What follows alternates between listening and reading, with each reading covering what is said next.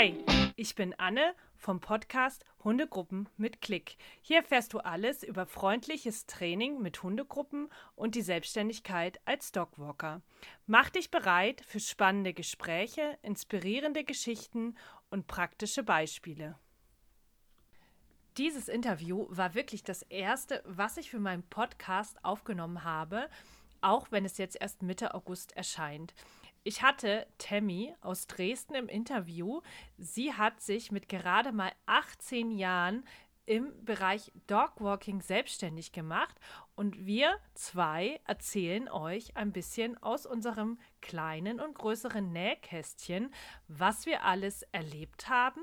Und ich befrage Tammy natürlich auch, wie es war, sich gerade mal mit 18 selbstständig zu machen. Habt viel Spaß bei diesem Interview. Herzlich willkommen zu dieser Podcast-Episode, das erste Interview in meinem Podcast mit der lieben Tammy. Tammy macht zwar kein Dogwalking mehr, hat aber einige Jahre Dogwalking gemacht und ich möchte mit ihr heute über ihre Erfahrung im Dogwalking sprechen. Bevor wir das machen, liebe Tammy, stell dich bitte einmal genauer vor.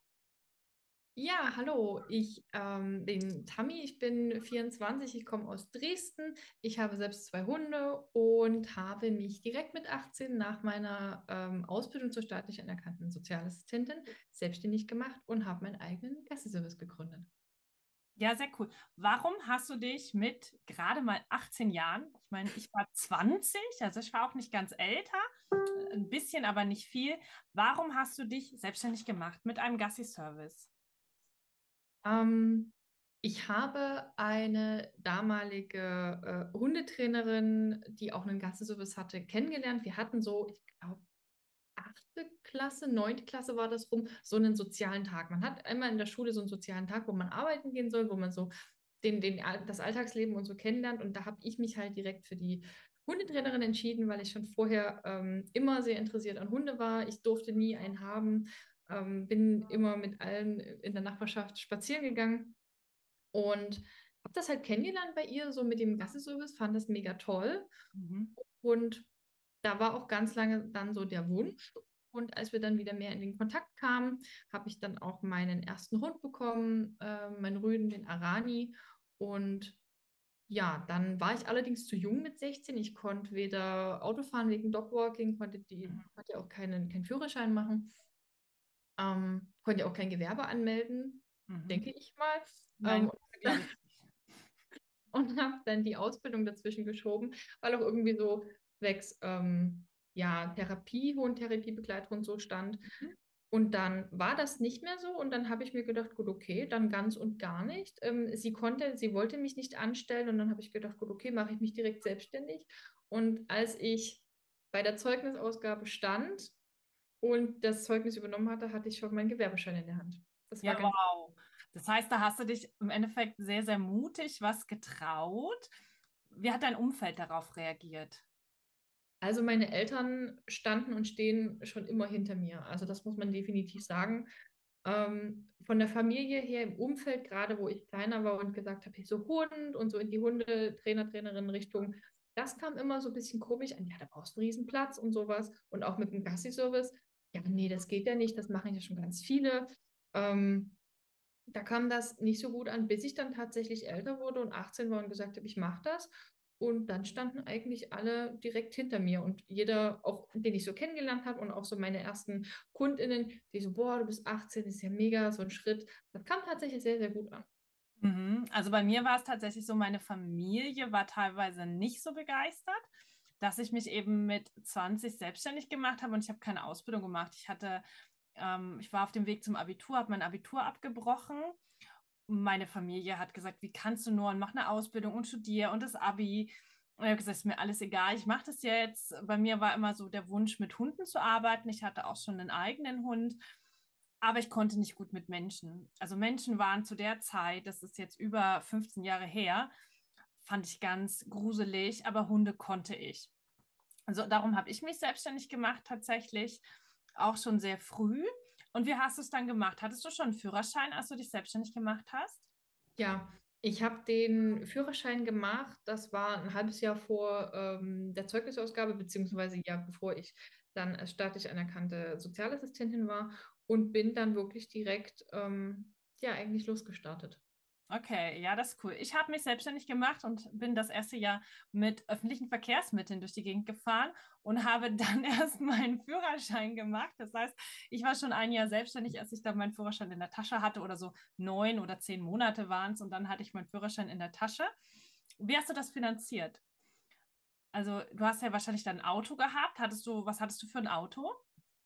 Oh Gott. Ähm, ähm, den Führerschein, den bekam ich von der Familie finanziert, beziehungsweise so gespartem und so Kindergeld und so ein bisschen anders verwendet. Und das Auto habe ich von meinem Großvater bekommen, der war damals äh, verstorben. Ähm, mit dem bin ich gestartet. Das war ein Ford Focus, mein allererstes Auto. Okay, das heißt, du hattest jetzt ein nicht ganz so betreuungsgerechtes Auto. Mhm. Wie hast du das gemacht? Also hast du das dann mit Gurten ausgestattet, mit Gittern? Ähm, hinter den Fahrersitzen hatte ich eine, ja, so eine Hunde, so ein Hundetrenngitter, wie man das quasi kennt. Und dahinter war es tatsächlich offen. Also der, die Sitze waren umgeklappt und da waren dann quasi die Hunde drin. Okay, das heißt, da hast du mal so ein bisschen erstmal so gemacht, wie ich es nicht so empfehle, sondern die Hunde waren eigentlich alle lose drin. Und mit wie vielen Hunden bist du da gegangen? Oh, ich glaube, angefangen hatte ich so mit ein bis drei. Also ich habe auch die damalige Hundetrainerin ähm, begleitet, ähm, dass ich halt so reingekommen bin und so weiter. Und auch davor in den Ferien habe ich sie auch sehr oft begleitet, um überhaupt reinzukommen. Ähm, so hat das dann, glaube ich, angefangen, bis es dann halt mehr wurde. Mhm, okay, und hast du irgendwann das Auto gewechselt oder bist du die ganze Zeit beim Ford Focus geblieben? Der Ford Focus hat dann auch langsam äh, die Reifen hochgerissen und es wurde dann ein Renault Kangoo, hm. aber auch da hinten quasi mit Ladefläche. Ähm, ich hatte dann ein paar Boxen drin, ähm, aber auch jetzt nicht komplett ausgestattet. Okay, aber das, der, der Kangoo ist ja schon durchaus tauglicher für Dogwalker. Und ich habe gedacht, ich nehme zum Thema Auto, weil das ja super spannend ist, wenn man sich selbstständig machen möchte, als Dogwalker eine eigene Podcast-Folge auf. Jetzt warst du ja, ich glaube, vier Jahre hattest du gesagt, warst du selbstständig. Was hast du so erlebt? Vielleicht ähm, plaudern wir mal ein bisschen aus dem Nähkästchen.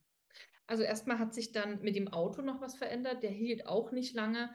Und dann bin ich zu einem großen Bus gekommen, wie du es ja auch hast, wirklich mit Komplettboxen ausgestattet, was ich auch so, wie du es ja gerade angesprochen hattest, nur empfehlen würde.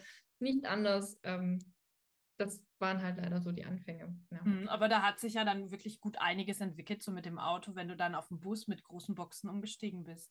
Ja, ja, also richtig angefertigt. Ich habe den ausmessen lassen. Mhm. Äh, und ich hatte auch große Dockenboxen, also wirklich eine riesen Box hinten drin äh, mit zwei Seiten und oben drüber alles. Ähm, das war schon viel, viel sicherer, kam sehr, sehr gut an. Mhm. Äh, Würde ich auch nur so empfehlen. Mhm. Ja, cool. Genau, das ist so meine Empfehlung für alle, auch wenn man halt ein bisschen Geld in die Hand nehmen muss, aber ich finde, es hält auch. Also ich weiß nicht, ich mache das ja schon lange. Wann habe ich meine Boxen einbauen lassen? Ich glaube, es sind fast zehn Jahre. Und die Boxen haben sogar das Auto gewechselt und äh, trotzdem halten sie noch. Also das ist wirklich eine Investition, die ist teuer, aber wenn man das dann über 10, 15 Jahre sieht, ist diese Investition wirklich Gold wert. Ja. Ähm, also nochmal ein wirklich wichtiger Hinweis von dir. Okay, und jetzt lass uns doch mal ein bisschen aus dem Nähkästchen plaudern. Ja, ähm, was möchtest du wissen? So das Witzigste, was mir passiert ist, kann ich, äh, ist so das Erste, was mir in den Kopf schießt. Ähm, ich war mit einer Freundin unterwegs, sie hatte auch ihren Hund dabei und wir waren ähm, im Wald unterwegs. Ähm, ich hatte, wir hatten insgesamt, glaube ich, zehn Hunde zusammen. Mhm. Und da kam von von eine Frau mit Ziegen und zwei oder drei Shelties. Ja, und? Ähm, ja, das war, ich sag mal, eine Ziegenhirtin, würde ich es jetzt so mhm beschreiben. Ähm, die kamen da an, auch die Ziegen waren komplett frei. Die hatte dann so, so einen Wanderstock, so einen Ziegenhirnstock. Mhm. Ähm, die Shadys drumherum und ich stand dort mit zehn Hunden. Ich wusste nicht, wie die Hunde auf Ziegen reagieren. Ich hatte eine riesengroße Docke dabei, habe gesagt, okay, ich gehe jetzt dorthin. ähm, mit den Hunden an den Rand, hat mich irgendwie am Baum fest, aber gar nicht. Die Hunde haben das super gemacht. Ich habe super dafür verstärkt, dass die stehen geblieben sind. Wir haben Ziegen geguckt. Okay. Wir haben uns alle super verstanden. Es war richtig toll. Mhm. Ja, also ich habe auch tatsächlich schon mal Ziegen getroffen, hier bei uns im Wohngebiet.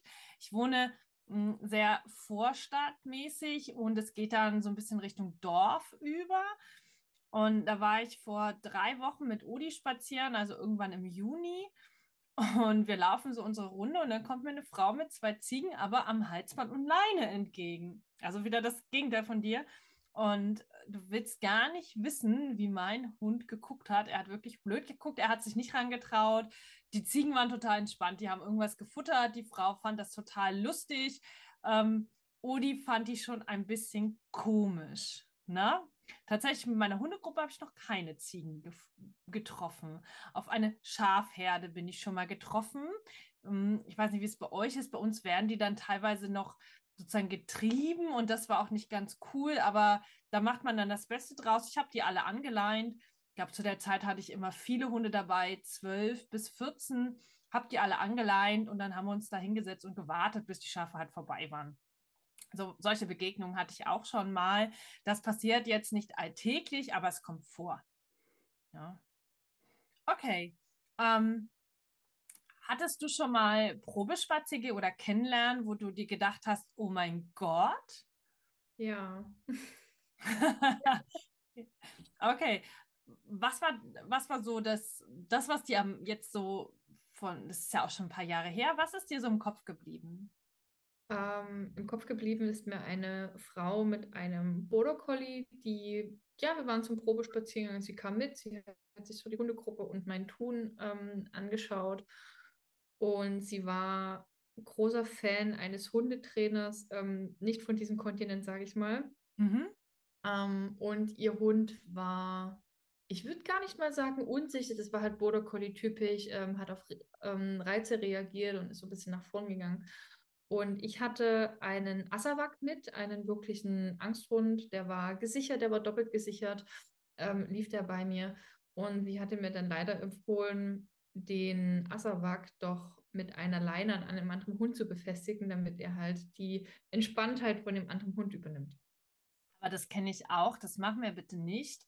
Denn ähm, das ist sehr, wenn ihr überlegt, ihr seid an den anderen Menschen gekettet, nimmt das euch wirklich so viel Entscheidungsfreiheit und auch dem Hund nimmt es sehr, sehr viel Entscheidungsfreiheit. Ich sehe das tatsächlich auch heute noch, dass manche Hunde an einen anderen Hund geleint werden, damit sie eben mehr Selbstbewusstsein bekommen. Also da kann ich das, das ist wirklich sehr skurril, dass du dann so einen Vorschlag bekommen hast. Wahrscheinlich im Border Collie hast du wahrscheinlich nicht angenommen, so wie ich denke.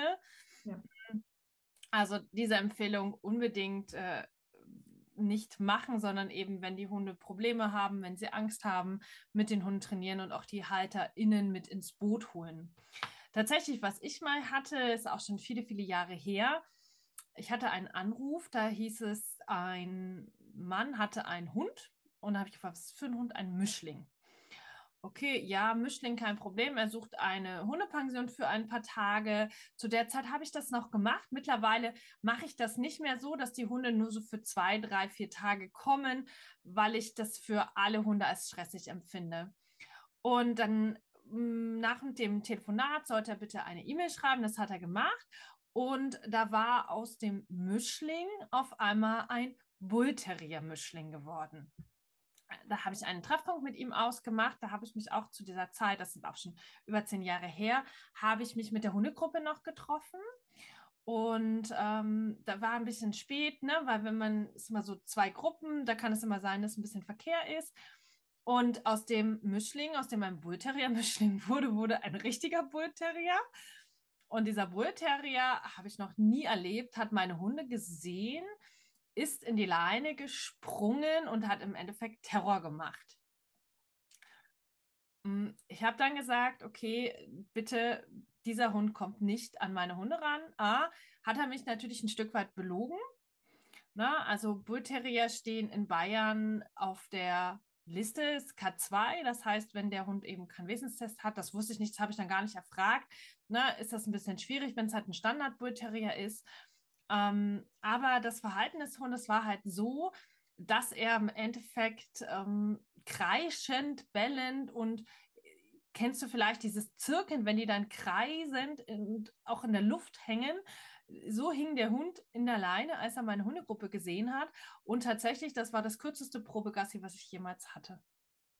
Fand nämlich im Endeffekt gar nicht statt. Ich habe gesagt, tut mir leid, diesen Hund nehme ich nicht. Ähm, so leid mir das tut, sie können wieder fahren. Aber das habe ich tatsächlich bei mehreren bulligen Rassen jetzt schon ähm, erlebt, dass die wirklich in dieses Kreischen, in dieses Schreien tatsächlich gehen, ähm, bei Hundebegegnungen, bei Frust, ähm, bei Erregung, als wie in dieses Bellen oder Knurren tatsächlich. Ja, ne, im Endeffekt jetzt in dem Falle war es ja nur so ein Probegassi. Ich kannte den Mann nicht und da habe ich mir das nicht weiter angeguckt. Ich habe mir nur gedacht, oh mein Gott, wenn der Hund jetzt mit dieser Erregungslage zu meiner Hundegruppe hinkommt, ist es keine gute Idee. Und das war tatsächlich dadurch das kürzeste Probegassi, weil es eben nicht stattfand, was ich jemals hatte. Mhm. Ja? Na? Und dann hatte ich noch eine Situation, so wenn es um Probegassi ging, da hatte ich mich auch mit einer Frau getroffen, mit einer Hündin. Und ich versuche immer viel über die Hunde herauszufinden. Und natürlich, man hat einmal die Möglichkeit, den Hund zu betrachten, aber manche Hunde zeigen dann so, wenn sie neu in der Gruppe sind, gar nicht so viel Verhalten. Und dann fragt man einfach, ne, was sie, wie sie so den Alltag gestalten, wie sich der Hund verhält, damit man den Hund so gut es geht einschätzen kann. Und die Frau hat mir tatsächlich abgesagt, weil ich ihr zu viele Fragen über den Hund gestellt habe. Ich wollte zu viel wissen das fand ich auch etwas skurril, weil es geht ja um ihren Hund und es wäre ja eigentlich wichtig, dass ich sehr viel über den Hund weiß. Ja. Hattest du sonst noch so Situationen, wo du sagst, das fandest du sehr skurril oder das war super lustig oder das hat sich so ein bisschen in dein Gedächtnis gebrannt?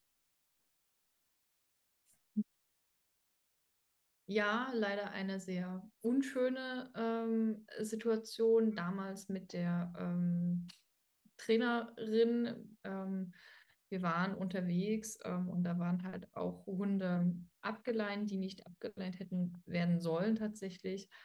Ähm, ja, und die wurden dann halt auch leider rennen gelassen und über Felder und über, über Wiesen, wo auch halt schon Schilder standen, den Hund halt bitte nicht äh, ableihen zu lassen, weil das ist Eigentum des ähm, Bauers, der, der Bäuerin. Und das ist Kapital. Wenn das im umfangreichen Zustand ähm, ja nicht mehr brauchbar ist, kann das wirklich ganze Existenzen ähm, eliminieren. Und ja, dort wurden dann halt auch gewisse Windhunde ähm, laufen gelassen, die halt nicht so gehört haben oder die halt nicht so ähm, auf den Rückruf ähm, gehört haben und auch über diese Wiesen, das ähm, habe ich halt auch so ähm, als negativ mitbekommen und habe es dann halt auch anders gemacht. Das war halt leider nicht so schön. Hm, wie hast du es dann gemacht? Bist du dann, wo bist du gelaufen? Ich bin allgemein viel in Wäldern gelaufen, ähm, Wiesen auch, ähm, habe aber halt daran trainiert, dass quasi die Hunde nicht auf die Felder gehen. Ne? Also auch mir ist es mal passiert, dass gerade mal meine beiden Hunde sich gedacht haben, boah, die Wiese sieht aber toll aus und sind über die Wiese gefetzt. Ne? Also das sind Hunde, das passiert, äh, keine Frage. Aber ähm, allgemein haben wir uns ähm, recht still und leise in, in Wäldern ähm, bewegt. Wir hatten nie irgendwie wild Unfälle oder Vorkommen oder sowas. Und wir haben tatsächlich auch wenig andere Hundemenschen getroffen, weil wir irgendwie immer zu Zeiten gelaufen sind, wo wir fast niemand getroffen haben. Da hast du echt Glück. Ich hatte tatsächlich allein dieses Jahr, also so zum Frühjahr, die Hasen im Wald. Ich habe mhm. hab nie so viele Hasen getroffen, Hasen, die uns entgegengelaufen sind. Und äh, das war auch sehr skurril. Also die Hasen so im, glaube ich, Liebestaumel und ähm, haben einen Hund gesehen und sind erstmal auf uns zugerannt. Hm, das habe ich schon. Und ähm, wie ist es in Sachsen? Habt ihr Leinpflicht oder habt ihr, habt ihr keine Leinpflicht? Ne? Dresden gehört ja zu Sachsen. Ähm, hier in Sachsen und ich weiß gar nicht, welche Bundesländer noch, haben wir keine generelle Leinpflicht. Das mhm. heißt, auch jetzt in Brut- und Setzzeit ist das nicht generell vom Bundesland so bestimmt, dass der Hund anzuleinen ist. Das entscheidet quasi jede Kommune, jede Gemeinde selbst, wie, wo und wann. Ah ja, okay. Und ist es in Dresden? Also ähm, in Dresden allgemein ist es auch nicht ähm, verallgemeinert. Ähm, hier haben wir, es ist Stadt, ich weiß nicht, ob du das von anderen großen Städten, München, Köln, Berlin kennst, ähm, Leipzig. Der Hund muss überall und so oft es geht ohne Leine laufen, auch in der Stadt. Ähm, das ist hier nicht verboten, außer in der Altstadt quasi, also wo der Zwinger steht, die Frauenkirche und sowas, dort ist es tatsächlich verboten. Ja, das heißt, ihr habt im Endeffekt, hat man in Sachsen richtig gute Bedingungen fürs Dogwalking, wie auch in Bayern, weil man eben keine generelle Leinpflicht hat. Also alle, die jetzt zuhören und aus Sachsen sind, können sich eben überlegen, also Dresden bräuchte dringend wieder gute, positiv arbeitende Dogwalker, die Lust haben, mit den Hunden zu laufen und klar, die Brut- und Satzzeit bekommt man auch rum, aber wenn man halt Bundesländer hat, wo die Hunde vier an der Leine laufen müssen offiziell, macht das nicht immer so, also nicht so 100% Spaß, weil das, was halt schön ist, ist, finde ich, immer so die Interaktion im Freilauf. Na, also da könnt ihr euch tatsächlich, ja, es ist eine gute Sache, weil ich finde, Bayern ist da auch super cool. Du musst halt klar, ich meine, das ist eigentlich in meinen Augen logisch, der Hund muss unter Kontrolle sein und darf halt die Wege nicht verlassen. Und das hattest du ja auch angesprochen, dass du mit den Hunden trainiert hast, dass sie auf dem Weg bleiben. Jetzt kann es ja sein, dass sich ein Hörer oder eine Hörerin darunter gar nichts vorstellen kann. Wie hast du das mit den Hunden aufgebaut? Also wir haben dann zum Beispiel das Barrieremarkern gemacht ähm, und quasi dafür verstärkt, dass der Hund auf dem Weg bleibt oder eben bis zum Wegrand geht und dort halt quasi dann verstärkt wird. Oder jetzt gar nicht nur mit Futter, auch mit Lob, mit Interaktion und so weiter. Genau, bei Barrieremarkern kann man sich so vorstellen, dass ja dieser Weg und die Wiese, das sehen ja auch die Hunde, das ist gut abgrenzbar. Auch so Wald und Weg können sie gut sehen. Auch wenn Felder hochstehen, hat man eine sehr schöne Barriere. Hm, ich benutze das übrigens auch am Bürgersteig, weil auch das finde ich wichtig. Mein Hund muss sich nicht hinsetzen, aber ich möchte gerne, dass er steht. Na, wenn ich im Wohngebiet laufe, das mache ich auch mit allen Hunden, wenn ich unterwegs bin mit denen, da sind Straßen, dass die an Straßen stehen bleiben. Und dafür benutze ich Barrieremarkern und da, wie du so schön gesagt hast, bedeutet, der Hund nähert sich einer Barriere, steht an der Barriere und dafür wird er positiv verstärkt. Ist eine super gute Art, mit den Hunden auch so Richtung Jagdverhalten, also eben, dass sie nicht jagen gehen, zu trainieren. Hast du es noch in anderen Bereichen eingesetzt?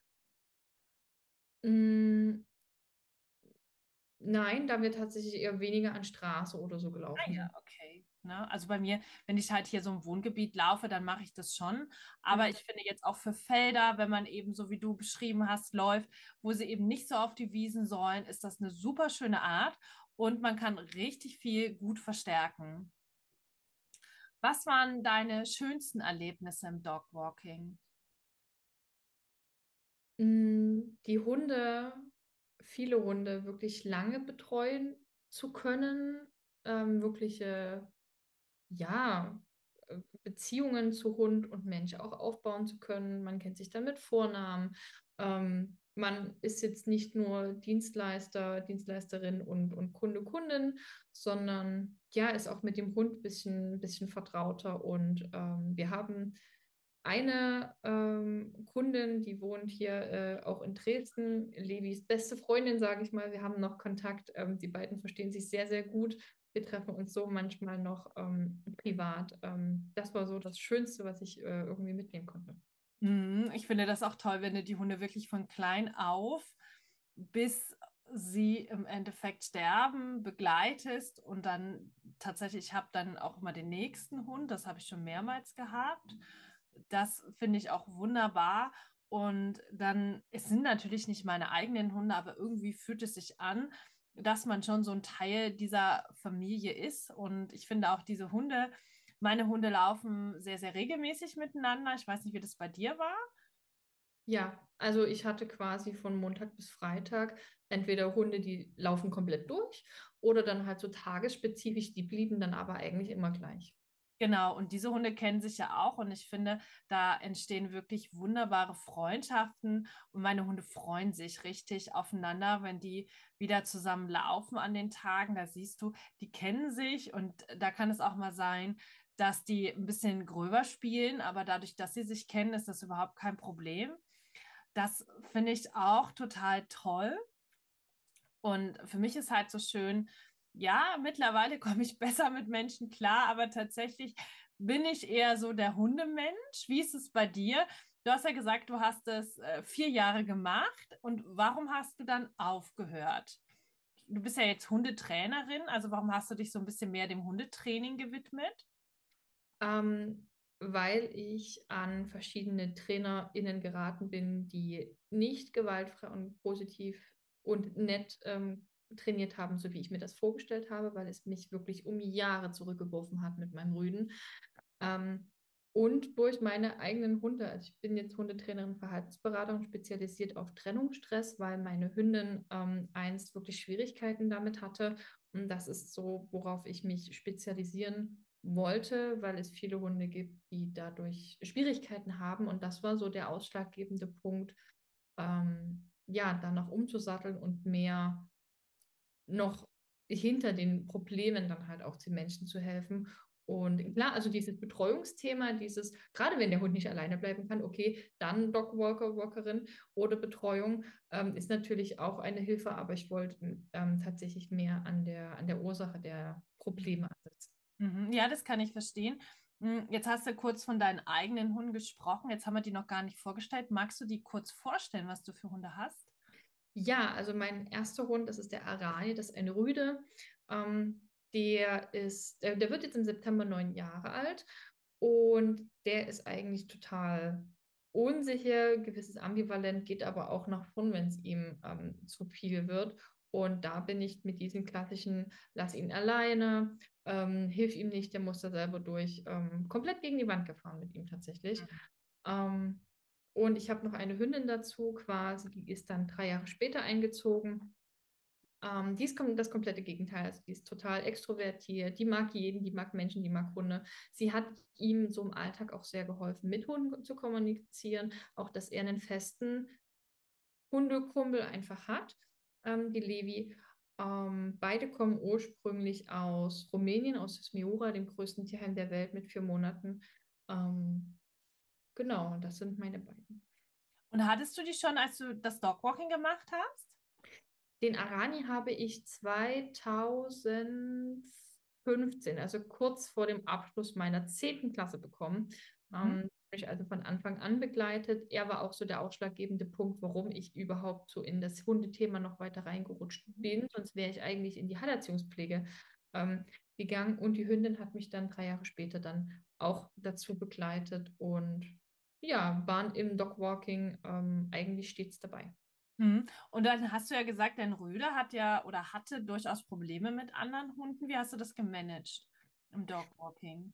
Ähm, die Sache ist, er ist von Anfang an damit groß geworden, dass ich mich damals mit der Hundetrainerin, die den Gasseservice hatte, getroffen habe. Das heißt, Laufen, Hunde treffen und so gemeinsam laufen sind kein Problem. Das geht wirklich problemlos. Das kennt er, da weiß er die, die, die Routinen und dann auch, wenn ich quasi losgegangen bin oder einen neuen Hund in die Gruppe aufgenommen habe, war das auch kein Problem. Was eher so eher unsere Schwierigkeiten sind, ähm, wenn wir alleine unterwegs sind, gerade so in der in der Stadt, in der Umgebung, in der Wohnung ähm, oder halt, wenn man quasi einzeln Feld, Wiese, Wald so eins, zwei Hunde trifft. Mhm, okay, super spannend. Udi hat ja auch so seine Probleme mit fremden Hunden. Bei ihm ist es leider nicht so einfach. Auch wenn er hier mit den Hunden aufgewachsen ist, muss ich doch viel Management machen. Und ich nehme ihn mittlerweile nur in kleinen Gruppen mit. Ne? Heute Morgen hatte ich ihn dabei weil es einfach heiß wird und da hatte ich meine zwei und zwei andere Hunde dabei, das geht. Aber ähm, so mit den großen Gruppen lasse ich ihn tatsächlich mittlerweile zu Hause. Ja, finde ich total spannend. Wenn ähm, du jetzt gefragt werden würdest und äh, jemand möchte sich selbstständig machen als Dogwalker, was würdest du ihm so vielleicht drei große Tipps mitgeben, was, für die, was du denkst, was wichtig ist? Ähm, Erfahrungen sammeln. Also ich bin damals, wie gesagt, mit der Trainerin mitgelaufen und habe nicht so wertvolle Erfahrungen sammeln können. Ich wusste jedoch nicht, dass du quasi die Ausbildung hast, sonst hätte ich es tatsächlich auch in Anspruch genommen. Ähm, ich habe dann erst, als ich quasi fertig war, davon gewusst, also sowas auf jeden Fall nehmt sowas wahr, sammelt Erfahrungen, ähm, wirklich eine Ausbildung mit fundiertem Wissen dahinter, ähm, nicht dieses ja, die machen das schon, ne? Diese, so in die Aversiv-Richtung. Dann auf jeden Fall das Auto, was wir angesprochen hatten. Sicherheit geht für, für Hund und Mensch. Ähm, es ist viel entspannter. Ähm, und ja, noch ein Tipp, ähm, schaut, ja, macht nicht zu viel, nicht zu große Gruppen, nicht Quantität vor Qualität auf jeden Fall. Also da kenne ich auch welche, die dann so mit 20, 25 laufen. Oh, ähm. Ähm, ja, also setzt da auf Qualität und fundiertem Wissen und Ausbildung eigentlich an jeden Ecken. Ja, super. Das war ein super schönes Schlusswort. Ich danke dir, dass du in meinem Podcast warst. Und ähm, ich kann das nur bestätigen. Ich finde auch, die Gruppen müssen ja nicht mikromäßig klein sein. Das heißt, man muss ja nicht mit drei Hunden gehen, aber 20 und 25 Hunde sind definitiv zu viel. Also macht es lieber klein und dafür fundiert und gut. Liebe Tammy, ich danke dir ganz, ganz herzlich, dass du hier warst. Und äh, vielleicht machen wir ja noch eine Podcast-Folge. Da gucken wir mal. Ne? Also, dann sagen wir Tschüss und bis zum nächsten Mal. Tschüss. Tschüss. Ein Reminder an dich. Am 29.09. startet die neue Dogwalker-Ausbildung. Melde dich jetzt an und starte in dein neues Leben. Du findest alle Links zur Ausbildung in den Show Notes. Und damit sind wir auch schon am Ende dieser Folge von Hundegruppen mit Klick angelangt. Ich hoffe, du hattest genauso viel Spaß wie ich. Kennst du schon mein unglaubliches 0-Euro-Produkt Traumjob Dogwalker? Es kostet dich keinen Cent. Den Link findest du in den Show Notes. Wenn du noch mehr in die Tiefe gehen möchtest und dich zu einem echten Profi entwickeln magst, dann ist meine Dogwalker-Ausbildung genau das Richtige für dich. Mit Expertenwissen und praxisorientierten Übungen wirst du zum Meister der Hundegruppen und zum absoluten Superstar unter den Dogwalkern. Wir starten wieder am 29.09. Sei dabei!